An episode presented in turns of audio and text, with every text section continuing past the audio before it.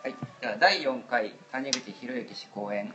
今回のタイトルは「太陽がつながると嫉妬されるプラス思考から実現する勢い術」です。では お願いします。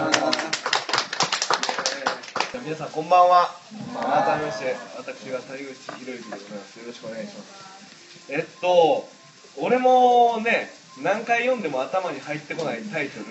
「太陽がつながると嫉妬される。プラス思考から実現する勢い術」っていうことなんですけどね、えー、最終的にはねこういう話になると思うんですけどえっとねまず今日のみんなの話を聞いて円円ね。円とあと実現ですよね。勢いでどう実現するのかみたいな話でしたね。そこをねあのー、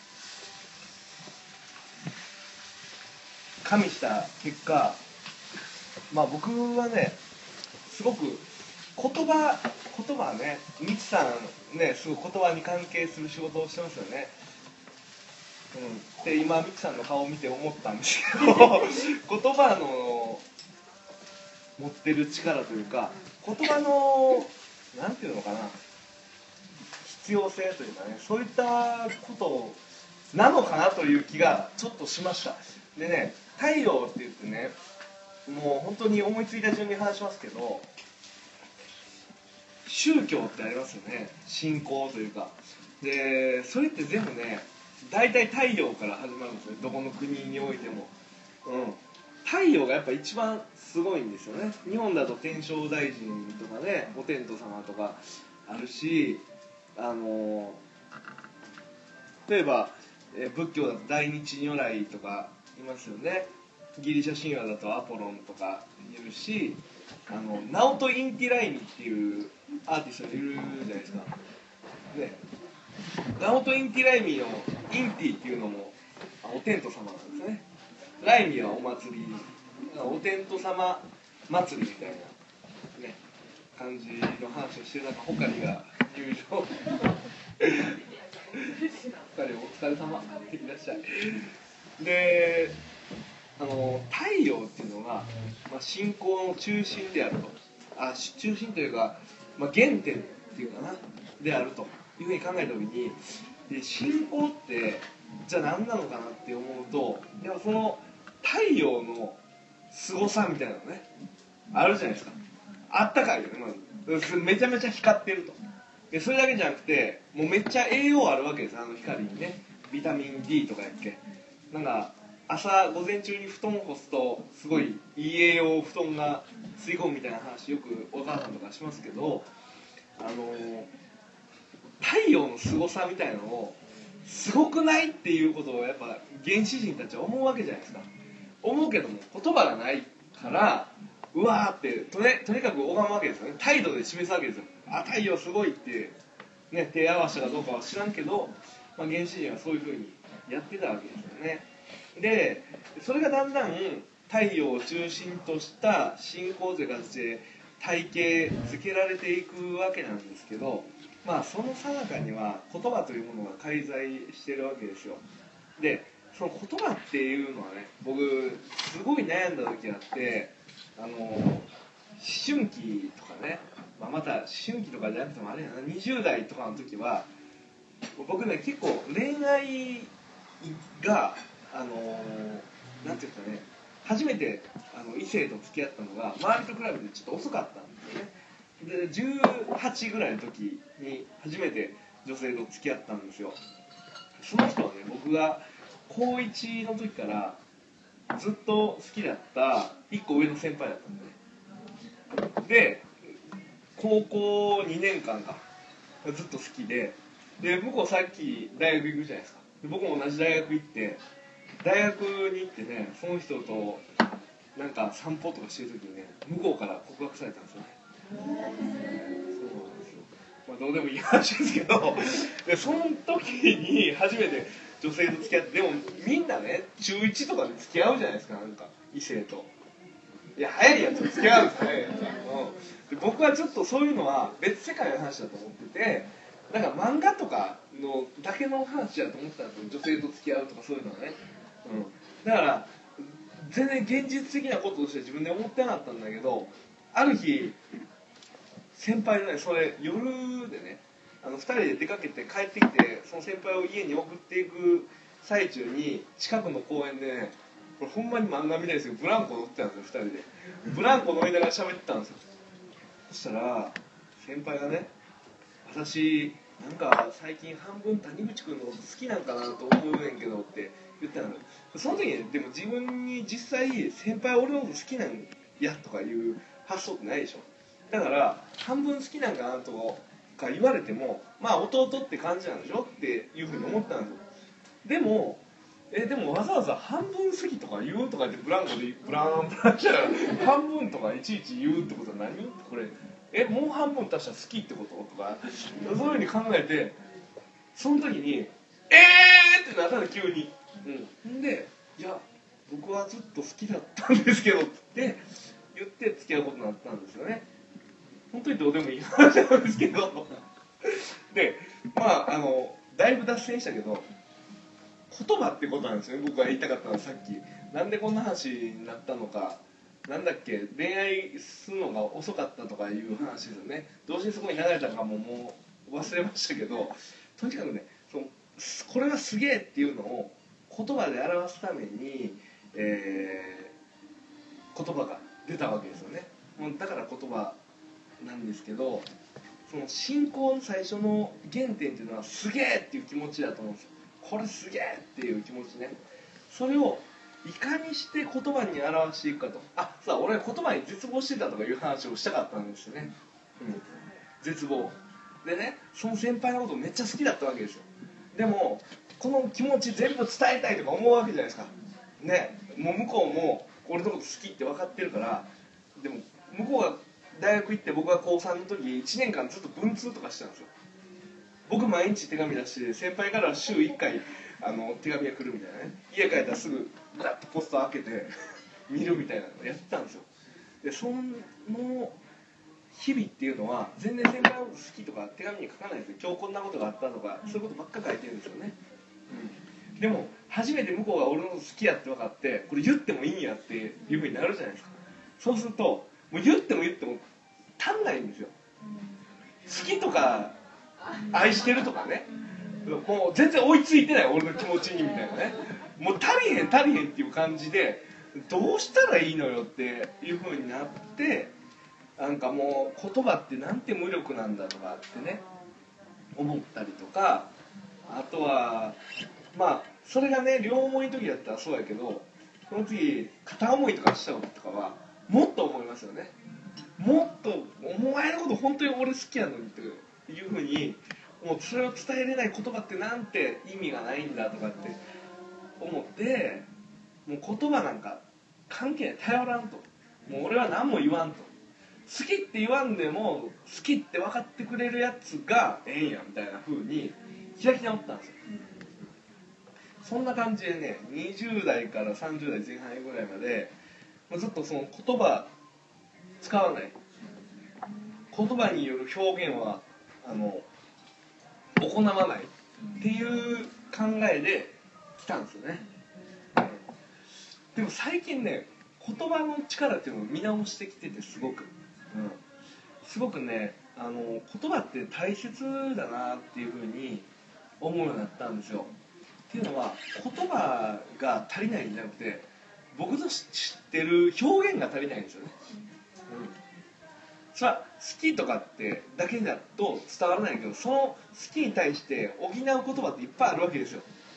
まあね陳腐な表現だと山よりも高く海よりも深くとかねそんな風に言ったりとかするけどもっともっといい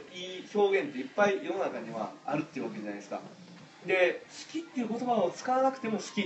ていう風に伝えることってできるんですよね、うん、昔の歌とか聞いてると好きとか愛してるとかあんま言わないんですよ。あのね僕すごい好きな歌で屋敷隆の「なめとんか」っていう歌あるんですけどずっと男の悪口言ってるんですよ。で今日はもうバカにしてるからお前私のこと今日はもう別れるって。もう絶対別れる。お前こんなんでこんなこんなひどい男やっていう歌なんですよね。で最後の一節に「思い続けてもう2年」って言うんですよね。そう思いながらもう2年経ってしまったって言うわけですよ。愛してるとか好きとか一切言わないけどそのそんな思いをしながら2年間その人のことを思ってるっていうね。それだけで好きとか愛してるよりかはるかになんか深いもの伝わりますよね。だからその言葉っていうのをもっと勉強しなきゃいけないなっていうことに気づき始めたわけですよね。太陽から来て、うん、あのまあ言葉をやっぱ使うとすごくあなんていうか自分のことがよく分かるというかね。人間って結局ね言葉にできることしか認識できないんですよ、うん、これすげえっていう気持ちを態度で表すともうこんなね手合わせたかどうかは知らんけど頭下げるとか手合わすとかねそういう感じになるでしょ？でみんながだんだんそれをやり始めるじゃないですか。そうするともっともっとって差別化を求めるでしょ？いや俺はもっと敬ってんだと、うん俺はもっとすげえって思ってんだっていうふうに差別化を図った時に今度言葉が出てくるわけですよ。それがなんかあのお経だったりとかそういうふうになってくるんですよね。でその言葉も大体みんなあの広まってきますよね。でもう言葉に関しては僕最近すごい思うんですけど「うぜえ!」とか言うじゃないですか「、うぜえ!」とかって言うけどそれね反射的にね「うぜえ!」とか言うやつとか「やべえ!」とか反射的にね「やべえ!」って言ってるんですよ嬉しいとか楽しいとか面白いとかかっこいいとか気持ち悪いとか全部「やべえ!」ってやってるんですよねそれはねもう言葉じゃないんですよね鳴き声に近いもんなんですよワンツっていうような感じなん。ですよね、うん、単に悲鳴を上げてるような感じであっていやそれどこがやばいんかとかどこがうざいんかみたいなことをもっと、えー考えた方がいいなと思うんですよ、うん、あのー自分が使ってる言葉って言葉のようであって単なる反射で出てくる悲鳴に近いもんだったりするんですよねそれって結構僕すごい気になるんですね例えば「お前将来の夢何?」って聞いた時に最近の若い人っていう言い方はまたあれですけど結構ね若い子は「俺っすか?」って言うんですよだからお前やん お前俺とお前二人で話してるお前しかおらんやんって思うねんけど「え俺っすか?」とか言っていちいち言ってくるんですよねその「俺っすか?」っていうのは多分本当に僕に聞いていますか？あなたは今っていうことを確認したいはずはないんですよそこは一泊置きたいんですよねちょっと考えさせたい欲しいっていうんやけどでも「俺っすか?」ってなんか聞いちゃうというか言っちゃうんですよ反射的にたまに俺も自分でそういう時あるんですよ「あ俺っすか?」とかって言ってる時あって「ああ」って気づくんですけどその時にねあのなんていうの沈黙したりだとかうん間を置いたりとかそういうなんていうのかな言葉になってない言葉行間みたいなのがどんどん死んできてるなっていうことをすごく感じるんですよね、うん、だからその言葉を正しく、えー適切に使おうやっていうのが、まあ、今日の僕が太陽から着想してここまで喋ってきた一つですね。でもう一つねあの言葉が作るものっていうのがあるんですよ。言葉が作るものっていうのは何かというと語りですね、うん、言葉って単発じゃないからやっぱ言葉と言葉を合わせて語っていくわけですよね、うん、語るっていうのは「ごんべんに我」と書きますよね。やっぱ自分が言ったことが語りになるわけですよ、うん、で、まあ、物語っていうのはその自分がどんどん編んでいくもの。要は自分が言葉で表現できてそれを頭に入れたものが自分の物語になってるわけじゃないですか。あいつはこうだからこういう話をしたんだとかこうだから私はダメなんだとか、えーこうだからもっとこうだったらこうなんだとかそれは全部自分の自分が自分に対して語りかけたものを物語として生きてるわけですよね。そのストーリーというか文脈の中で、まあ、自分が生きていくというわけですよね。でその物語として、まあ、生きていくにはあまりにも人間って弱いというか例えばねドラマとか見てるじゃないですか。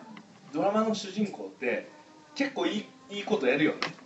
いい物語演じるじゃないですか。でも実際そんな風に生きれないですよね。うん。実際そんな風に生きれないけどじゃあそれどうすりゃいいのっていうことなんですよ。そこでね僕は第2回目ぐらいの夜活かな。でもそういう話してない気がするけど型というものの威力をすごく押したいんですよね型型っていうのはこのなんなんていうのかな模型の形、型型にはまるの型ですね。型にはまれというわけなんですね。もっと言うと型を信じるってことですね、うん、信仰というものがあるとしたら型を信じることだと思うんですよ。どんな信仰でもこれやってええよとかこれやったらあかんでとかあるじゃないですか、うん、人殺したらあかんとか嘘ついたらあかんとか、そういうのがあってその型にはまって生きなあかんというそういうふうに最近すごく思うんですよね、うん、で、えー一つのやっぱ、えー型っていうものは言葉にも使えるんですよ言葉ってね何の言葉と何の言葉でも合わせたらええっていうもんじゃないじゃないですか。太陽が何？太陽がつながると嫉妬されるとかいう日本語はないわけなんですよね、うん、この間ね僕のあのリクルート時代の先輩のキムトモさんっていう人がいるんですよ。木村智和さんっていう人いるんですけどね、えっと有線で一緒に番組やってる人でその人と、まあ、プロデューサーのマンションで、え4人ぐらい飲んでたんですよ。そのうち1人がねあの女性でそのキムトモさんっていう方と有線のプロデューサーの共通のアイドルみたいな女性なんです。よ、まあ、もう40後半とか50近い方なんですけど2人でその女性をひたすらチヤホヤしてるんですよね。でその女性がたまたまその時短いスカートミミニスカートじゃないんですけどちょっと短めのスカートを履いてて木本友さんが「あ今パンティー見えそうだった」とか言ったんですよ。その時僕ね思わず木本さんに「今パンティー見えそうだったってそんな日本語あるんですか?」って言ったんですよね。まあそんな日本語ありますよね。言ってるんだから。でもそんなことあ言葉って言っていいのみたいな。ね。あのーその場においてですよ。今パンティ見えそうだったってそんな日本語あんのかよって思ってしまうようなその言葉には型というものがあるんですよ。松尾芭蕉とかって俳句読んでるじゃないですか。で芭蕉って俳句をすごい、えーぶち壊した人なんですね、うん、それまであった俳句の型っていうのをぶっ壊したんですよ。古い池や川ず飛び込む水の音でしょ。まあ古い池があってカエルが飛び込んで音がしてると。それがもうメイクだみたいな風になってるわけじゃないですか。あなんでっていう風になりますよね。何がすごいの？って。別によくある風景やんって。いう風に思うんだけどそこはね俳句の型っていうのがあるんですよ。まずそもそも俳句に古い池っていうのは存在しないです。俳句の世界に。それまでね。芭蕉が言うまで俳句に古い池なんていう言葉はなかった、で川ず飛び込む水の音っていうのもあのその古い池っていうのがどこだったかっていうのが問題なんですよね。でそれはすごいえっ、と戦に巻き込まれて焼け落ちた寺の死体とかが浮いてるような池なんだと、うん、そんな今俺らが聞いても全然想像できないし事情もわからんしっていうわけじゃないですか。でも場所がその時にその地をねじゅんぐりじゅんぐり回りながら見たその場所でそういう句を読んだっていうことがすごいんですよ。それが芭蕉の凄さなんですよね、うん、古い池や川ず飛び込む水の音って。そんな句を読んだ人はかつていなかったみたいな風になってるわけやね。だからその型っていうのをすごく重視する文化に日本はあるわけなんですよね。で一時ねその型破りな人間とかがもてはやされた時期ってありますよね。落合監督が「俺流」とか言ってすごいもてはやされたりとかね。あの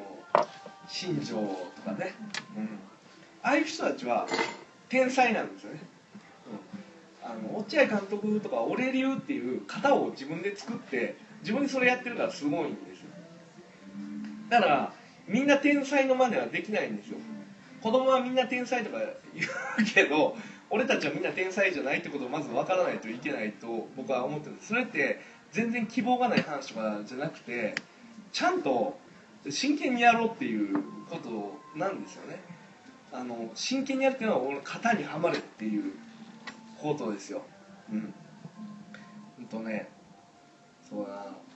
例えば僕リクルートで営業日本一だったんですよね。営業日本一だったけれどもあの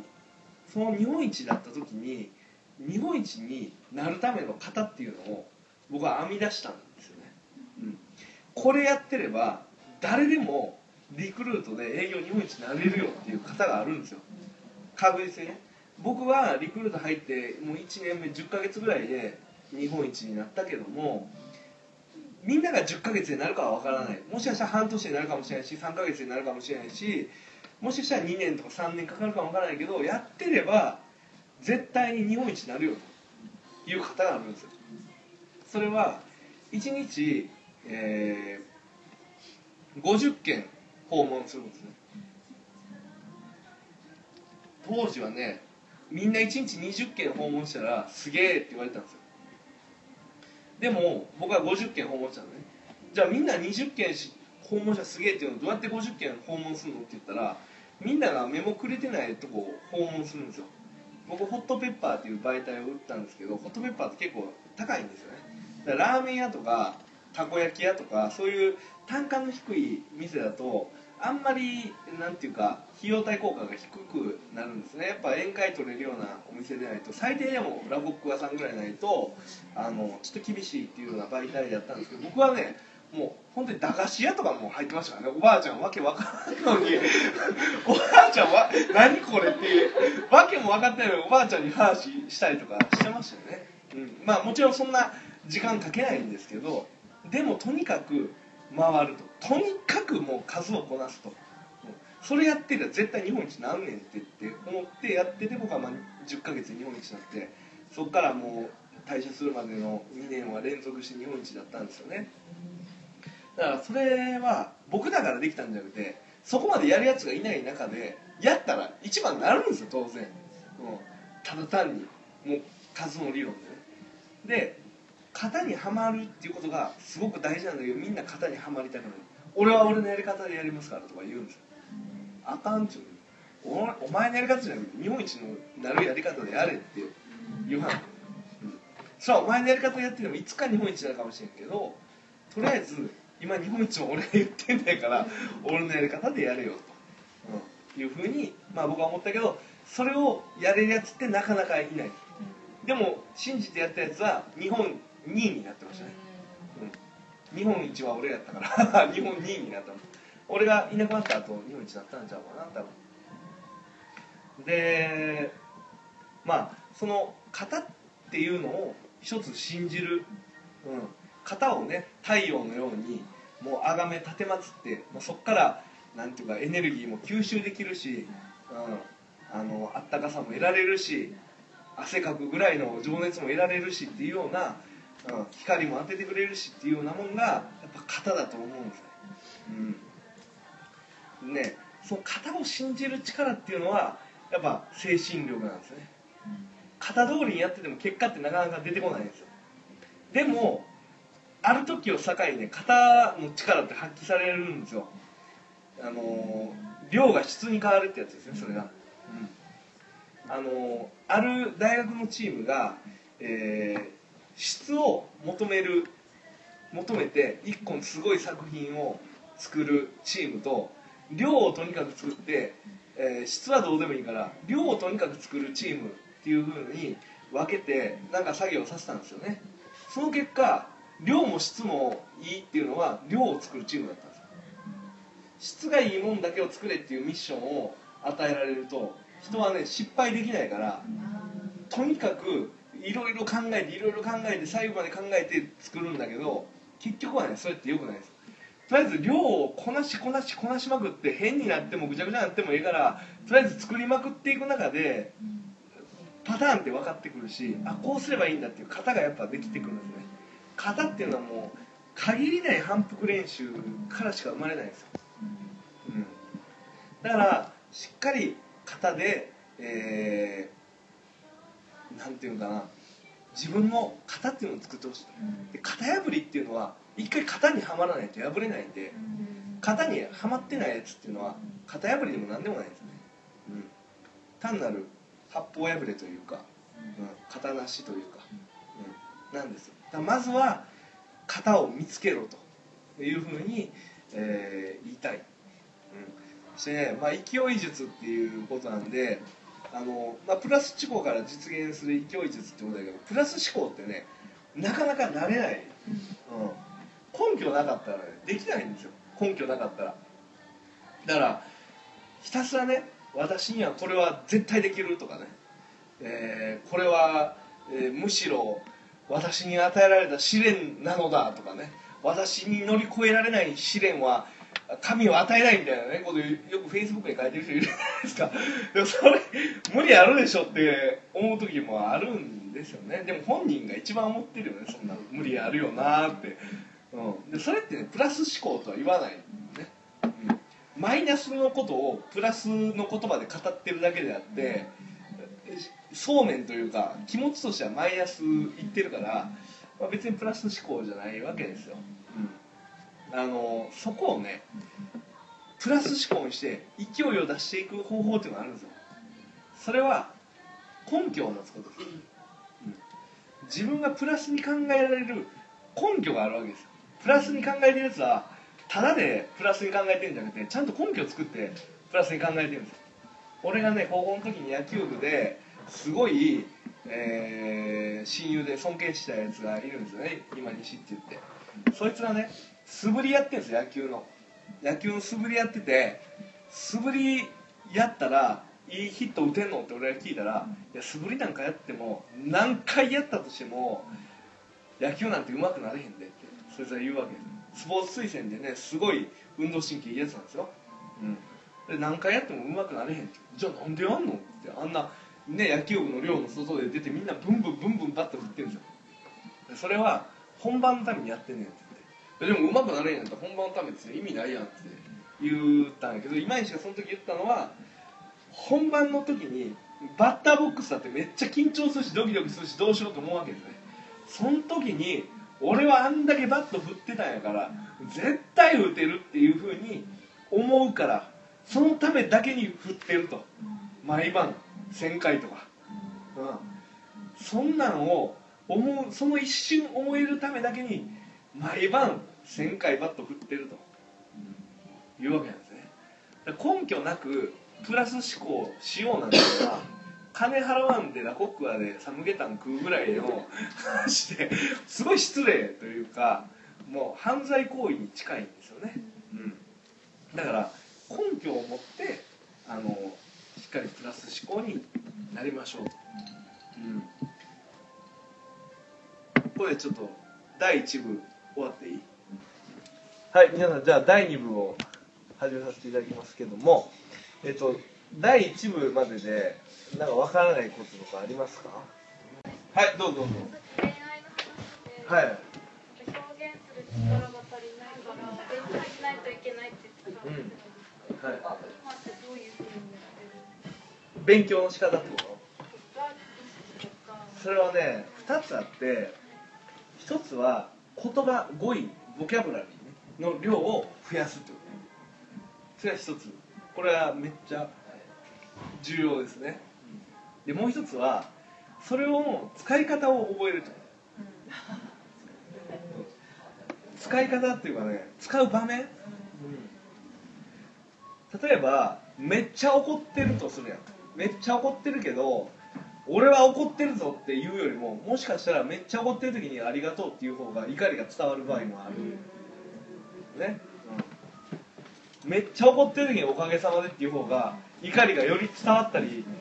するわけですよ、でめっちゃ好きって思ってる時にお前ほんまアホやなっていう方が好きっていう気持ちが乗ったりする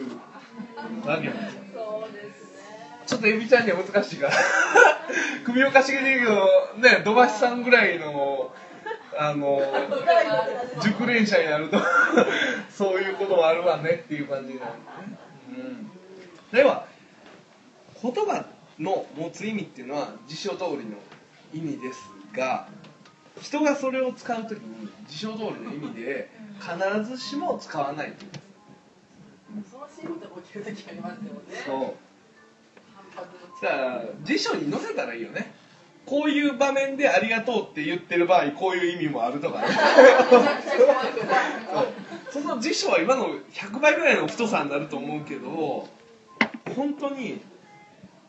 一つの言葉でも100通りのね意味がつけれると思う。うん、うん、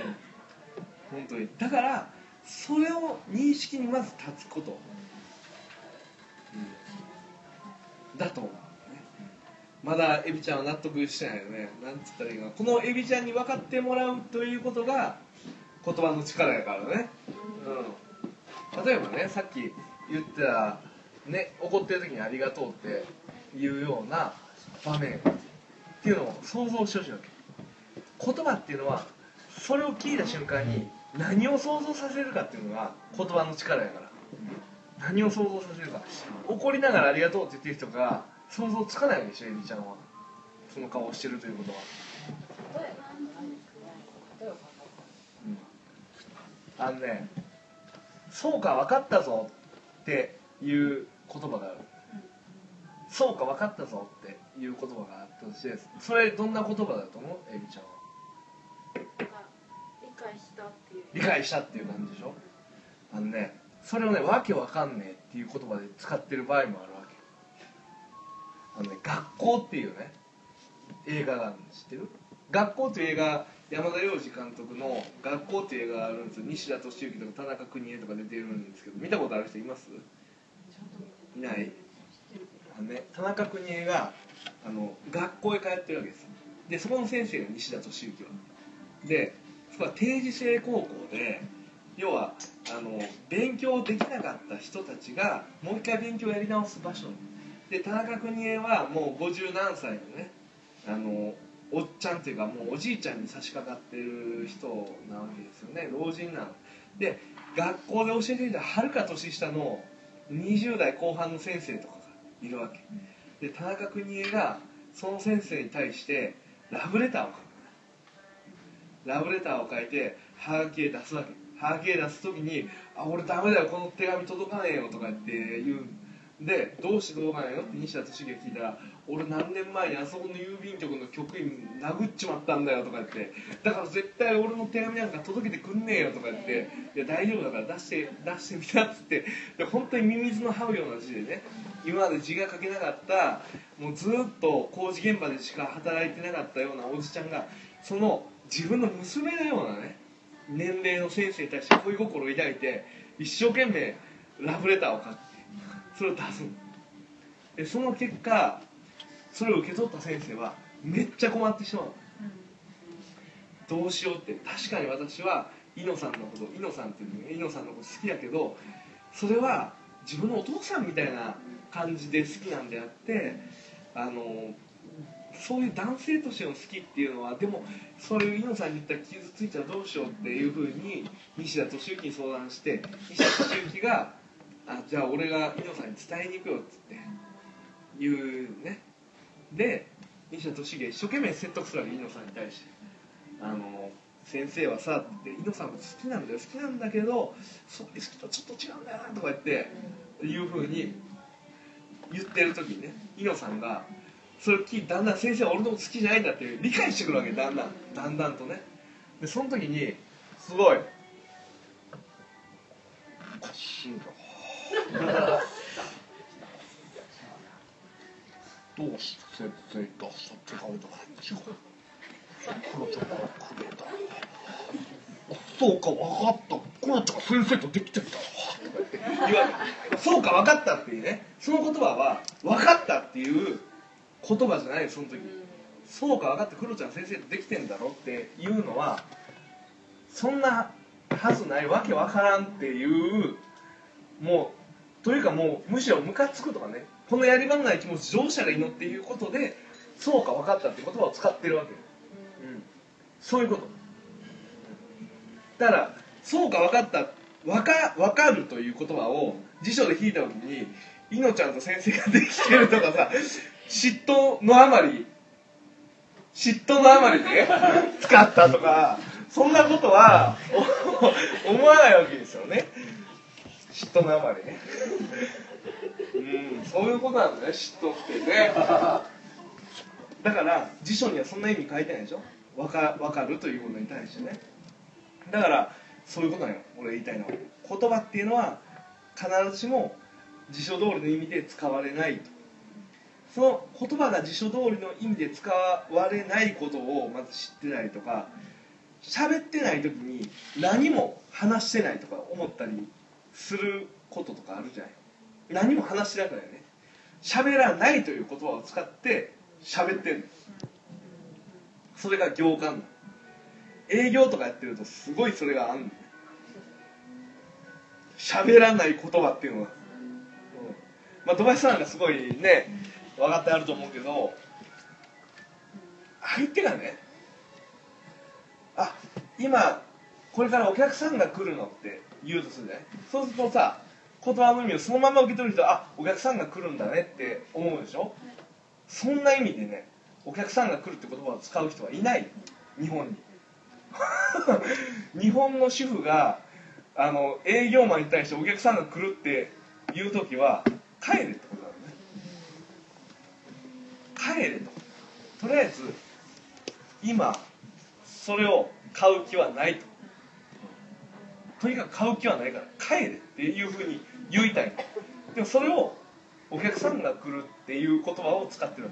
でもその帰れって言われなくてもあお客さんが来るんですね。じゃあ帰りますっていうふうにして帰るわけなんで営業マンっていうのは。そういう言葉にならない言葉を読んで使ってるわけ、お客さんと来るっていうのを辞書で言っても帰れっていう言葉に絶対なんないよね、うん。もっと言うとねインターホンを押した瞬間に今天ぷら揚げててっていうわけそれも天ぷら揚げてないよはっきり 天ぷら揚げてるって言う人が本当に天ぷら揚げてたとしたらその地域全部天ぷら揚げてるからね。その地域昨日も今日もみんな天ぷらやから。そんなことありえないね。まあ偶然天ぷら揚げても中にはいるよ。でもほとんどの人は天ぷら揚げてない。天ぷら揚げてるから手が離せなくてとか。帰れってことだね。天ぷらにも揚げにも帰れっていう言葉はない。でも帰れってこと。でもその帰れの向こう側にさらに言葉を読み取るのが優秀な営業マン。そこでさらにその奥の言葉ね。奥の言葉というかね奥の物語やね。ん。それを読み取れるのが優秀な営業マン。あのねあなた最初来た時は本当に感じ悪かったわ。私本当はこういう営業とか来ても絶対買わないのよ。あなただから買うんだからねっていう結末っていうのはあんのね。営業には、その人たちは本当に最初の頃否定してるわけ。本当に否定してるんだけども最終的にはそういう物語ひっくり返るんだよ。で最終的にそういう物語ひっくり返るよねっていうことを知ってないとその物語って実現しない絶対に。天ぷら揚げてるで帰っても二度と来なかったらその物語ってありえないから、うん。でも天ぷら揚げてる人が次第にお茶出してくれるようになったりとかあの話だけ聞いてあげれば楽しそうだからとかっていうふうになったりとかしまいにはねどうせ買うんだったらこっちの方がいいわよねとかで高い方買ったりとかさしていくわけだよ、うん、それが人の心。それが言葉なんね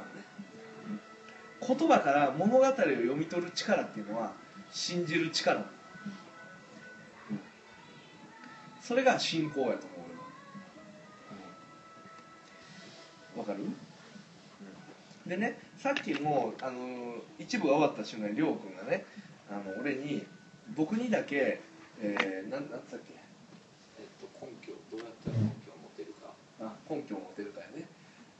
何の何の時の根拠やっけ？えっと根拠がないとプラス思考。あそう根拠がそうもう自分が言おうとしてることももうねビール飲みすぎやの忘れてるんですけど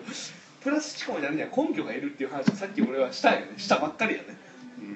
プラス思考になるには根拠がいってどうしたらその根拠を持てるんですかっていう話をりょうくんは話というか質問をねしてくれたわけ。でえっ、とプラス思考になるための根拠っていうのは一瞬でできない。一瞬その瞬間に今ここって感じで出出ない。それは時間をかけて積み重ねないとできない、うん、だからその素振りの話をしたよね。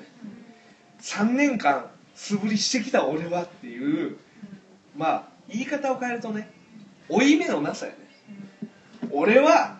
ここでヒット打ったっておかしくないよだってやってきたもんねって、うん、いう話。で売れない営業マンって大体安い商品ばっかり勧めるの、うん、売れてないからさ安ければ買ってくれるだろうと思って安い方ばっかり行くわけ。で売れる営業マンとか信頼される営業マンって高い順に進めるの高い順に。どうして高い順に進めるかっていうと高い方がいいからや。物が。物がええ方が満足度が高いから絶対に。絶対に高い、でも安い方から進めるのね。売れない営業マンって。ちょっとでも売れればとか思って。高い営業マンは高いのを進めて高いのをバンバン売ってくる、うん。そこにあるのはね負い目のなさなの。この高い商品は確かに値段高いですけど価値ありますよと。それ以上の、うん。値打ちありますよっていう自信を持ってそれを進めて何が悪いんですかっていうふうに思いながら進めてるのね、うん、だから売れる営業マンは高い順から進める。だから皆さんのところに来た営業マンがあのあ分かります。すごく分かりますとか言いながら低い順から営業していったらあこいつは私のことは何も考えてないんだと、うん、あのとりあえず一件売れればいいやと思ってるだけやなと思ってください。本当にあなたのこと思ってる営業マンは高い順から進めます。高い順から進めてどうしてそれが無理なんですかっていうのをあの切々と聞いて、うん、一生懸命聞いたうちにそういうことがあるんであればこれではどうでしょうかっていう形で、えーその次に高い、えーものを進めたりだとか安いものと安いものを組み合わせてあのある程度の金額になるけどこれでどうですかっていう提案をする、うんで本当にいいものを進めてくる営業マンがいい営業マンですよ。本当に、そこにあるのは負い目のなさだか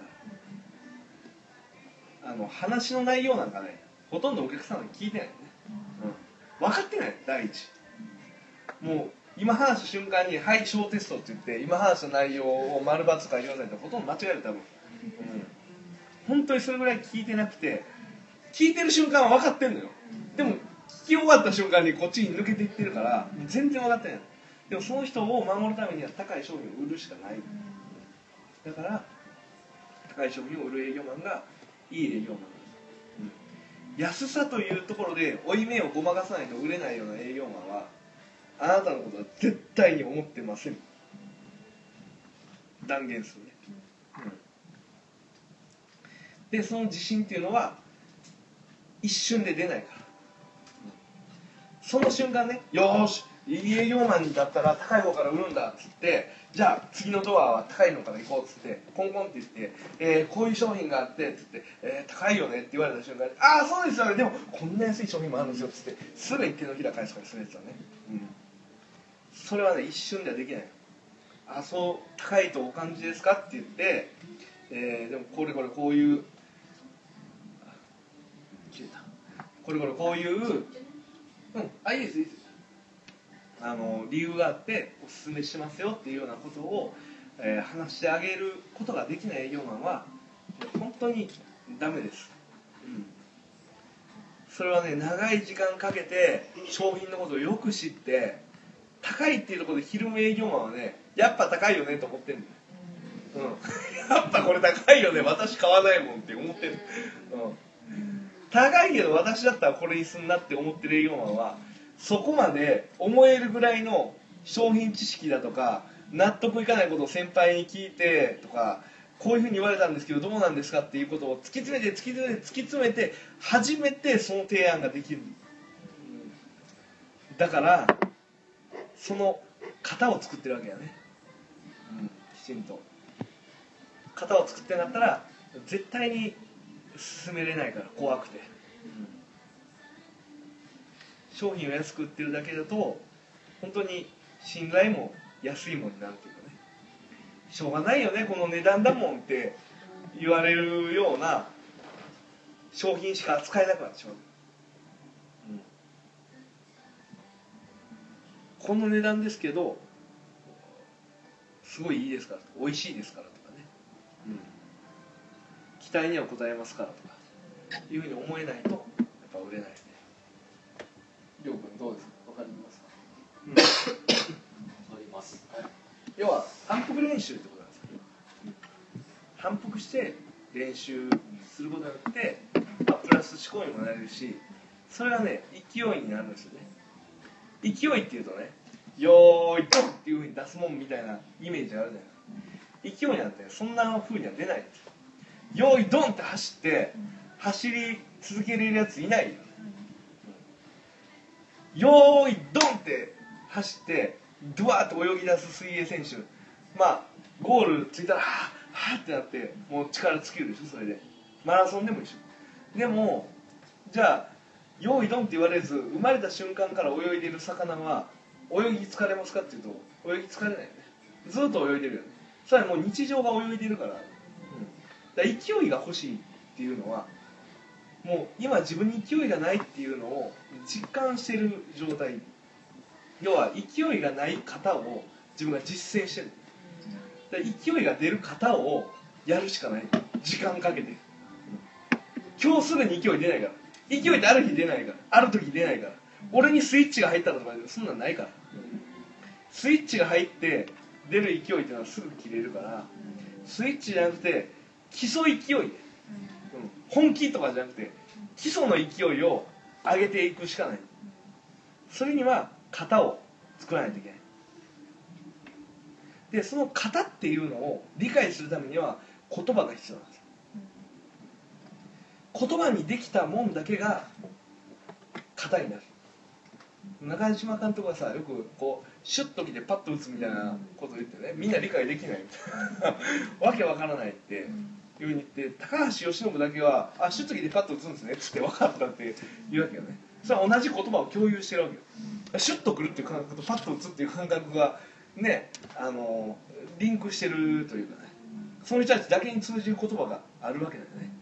だからその言葉で言われて理解できたもんだけしか型にできないのよ、うん、何回同じ型繰り返してもその身体の感覚とかこの瞬間のそのイメージみたいなのは必ず同じにならない。ただそこに言葉が介在することによって近づけることができる、うん、しさらに高めていくことができる。言葉によって。言葉によってそれのそれよりもさらに、えーすごい言葉は何だろうかとか、うん振り切ると振り抜くだとどっちが早いかとかね。なんか自分の中でそういうことを考えながら振り切るだとこのイメージ振り抜くだとこのイメージだなとかってやりながらどっちの方が早く打てるかなとかそういうことを考えながらやっていかないと型って磨けない。だから言葉ってすごい大事だよ。ということですね。というわけで、えー太陽がつながつながったっけ、うん、言葉でつながるよね。太陽がつながると嫉妬される。プラス思考から実現する。勢い術でした。